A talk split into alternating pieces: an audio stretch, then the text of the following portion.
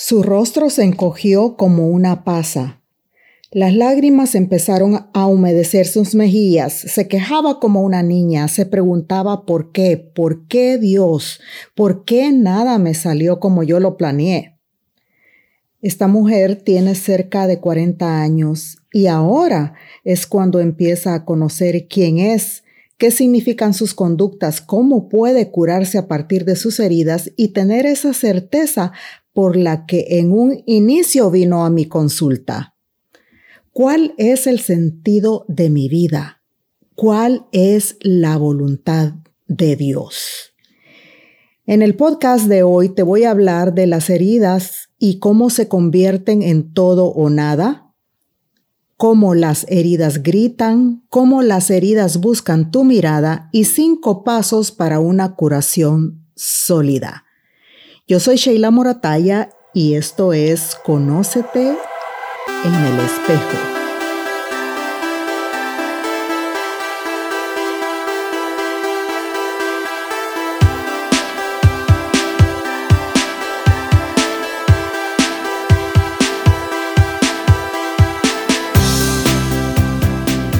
Las heridas te convierten en todo o nada.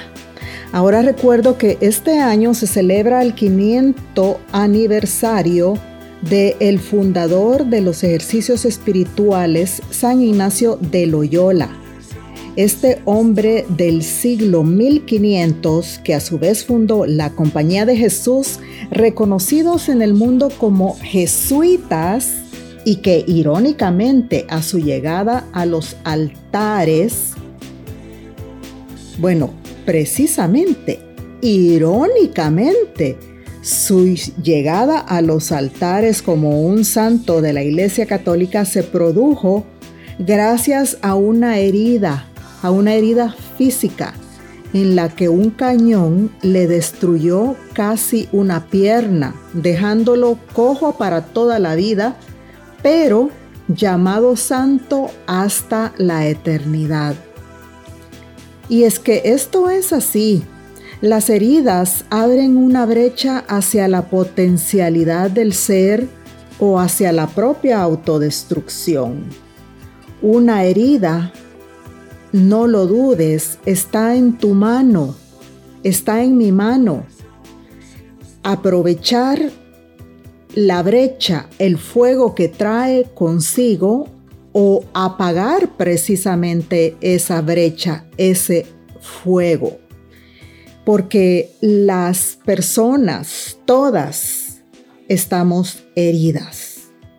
La herida puede ser física, la herida puede ser emocional, traumática.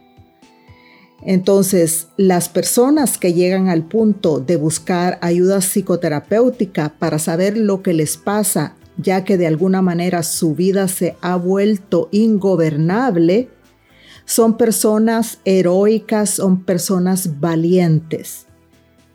Hay profundidades en el ser que definitivamente ninguna persona va a poder accesar a ello. Solo Dios podrá hacerlo. Y esto es lo que precisamente antes, mucho antes de lo que, de que la psicología existiera, le pasó a San Ignacio de Loyola. ¿Y por qué le pasó esto? Bueno, vamos aquí al segundo punto, porque las heridas gritan. Si tú eres una persona que recurre al alcohol, si tienes alguna adicción de carácter sexual, si te masturbas, por ejemplo, si necesitas ver pornografía, si te has casado tres veces, cuatro veces, si maltratas a tu pareja, si le gritas a tus hijos, si tienes miedo de quedarte sola, si tienes miedo de quedarte solo, si te peleas por pequeñeces, si te sientes diferente a los demás, si te da miedo el futuro, si dudas de tus propias capacidades, si te preguntas por el sentido de tu vida, son tus heridas que piden, necesito que me cures, necesito que me escuches, necesito que vayas hacia el silencio. Pues solo estando en silencio se puede escuchar Y quien escucha profundamente es capaz de discernir y vislumbrar a dónde, a dónde le duele. Y discernir, nos dice el diccionario, es distinguir por medio del el intelecto, la inteligencia, una cosa de otra o varias cosas entre ellas. Por ello, cuando en la vida un miedo es constante, cuando las dudas nos hacen retroceder o quedar paralizados, cuando reaccionamos violentamente ante situaciones, es importante parar. Parar para poder escuchar nuestra herida o nuestras heridas que están gritando gritando a través de estas adicciones, de estos comportamientos, de estos miedos, de estas dudas, de estas susceptibilidades. Es el no escucharlas lo que hace que se contaminen, que se infecten, que se llenen de pus, paralizando así nuestras relaciones, nuestra relación con Dios, la capacidad para ser felices. Porque no lo dudes, tú y yo estamos hechos para la felicidad, para el amor, es nuestra esencia. Y aquí vamos a conectar con el punto número tres las heridas buscan tu mirada. Este podcast habla del autoconocimiento. He hecho este podcast porque estoy muy interesada en que te conozcas, en que te conozcas profundamente. Una de las razones por las que yo me convertí en psicoterapeuta y después en coach fue porque desde muy pequeña y cuando era una modelo profesional y tenía mi academia, las niñas venían y me hacían preguntas.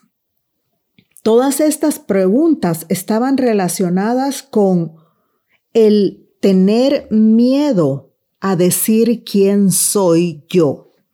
Por eso el autoconocimiento, la, maduración personal son importantísimas para la comunicación interpersonal. Así es que el autoconocimiento es uno de los objetivos que tengo como profesional cuando las personas vienen a mi consulta. Y fíjate que es curioso que para San Ignacio de Loyola el autoconocimiento fue el proceso a seguir para la transformación. Hace poco, hace seis meses, yo estuve en Manresa, en España, donde profundicé más en quién fue este hombre creador de los ejercicios espirituales. Y pude darme cuenta cómo al ser herido por una bala de cañón, lo llevó a un confinamiento forzado, como en el que hemos estado los últimos eh, dos años, a causa de la pandemia. Y este confinamiento forzado, poco a poco, lo hizo ir entrando en cada una de las habitaciones de su psiquis, de su psicología, de su personalidad, que le conectaron con su trauma de niño. Estando en el silencio, se da cuenta que había perdido a su madre al nacer, que le había faltado la mirada de su padre y se había sentido siempre abandonado. Y por eso se refugiaba en las mujeres, se refugiaba en las fiestas. Tenía estos aires de grandeza, de casarse con una mujer de la nobleza, de llegar a ser un capitán del ejército de Navarra. Este confinamiento también lo llevó a las profundidades de su alma, que lo conectaron o que le impulsaron a buscar, encontrar y reconocer a Dios. Y todo esto querido podcastero, podcastera, se dio a solas, en el silencio de una habitación, dentro de una soledad forzada, dentro de esa soledad que a ti te da miedo, que a muchos nos da miedo. Por eso la pandemia hoy más que nunca lanzó a miles y miles, miles de personas a buscar ayuda en la psicoterapia, a buscar ayuda con los directores espirituales, con los sacerdotes, porque nos vimos a solas y nos dimos cuenta que no nos conocíamos. Entonces, esta soledad forzada a este santo, San Ignacio de Loyola, le llevó a conocerse, a encontrarse, a curarse, a amarse y amar su vida. Le llevó a conocer a Dios, a encontrarlo en Cristo, a ser curado por su mirada y amarlo hasta el cielo, siendo un sacerdote, porque después, casi a los 30 años, él encuentra su verdadera vocación y encuentra la causa de sus heridas, el propósito de sus heridas. Te voy a dar entonces cinco pasos para una curación sólida. El paso número uno sería reconocer que no puedes llevar las riendas de tu vida. Busca ayuda. Si has tocado fondo antes de que toques fondo, te invito a que busques ayuda. Bueno, ese sería el punto número uno. Primero, reconoce que no puedes llevar las riendas de tu vida. Entonces el punto número dos sería buscar ayuda. El punto número tres, sigue el proceso durante el tiempo que se te indique. Uno no puede ir a una psicoterapia y a las tres semanas o al mes, porque ya se sintió mejor, pensar que ya lo, lo necesita, ya no lo necesita. Los procesos de psicoterapia son procesos lentos porque son procesos de autoconocimiento propio, son procesos que te ayudan a madurar la personalidad, que te ayudan a curar las heridas y para eso se necesita tiempo. Y esto me conecta con el punto número cuatro Confía en que sanarás, confía en el proceso, confía en la inversión de tiempo y dinero que podrías estar haciendo. Y punto número cinco, vive este camino siempre acompañado o acompañada por Dios y su Santa Madre. No lo olvides, querido amigo, querida amiga. Las heridas gritan. Y si este es tu caso, busca ayuda, porque por medio de la herida se encuentra la luz. Yo soy Sheila Morataya, gracias por estar ahí. Nos escuchamos la próxima semana.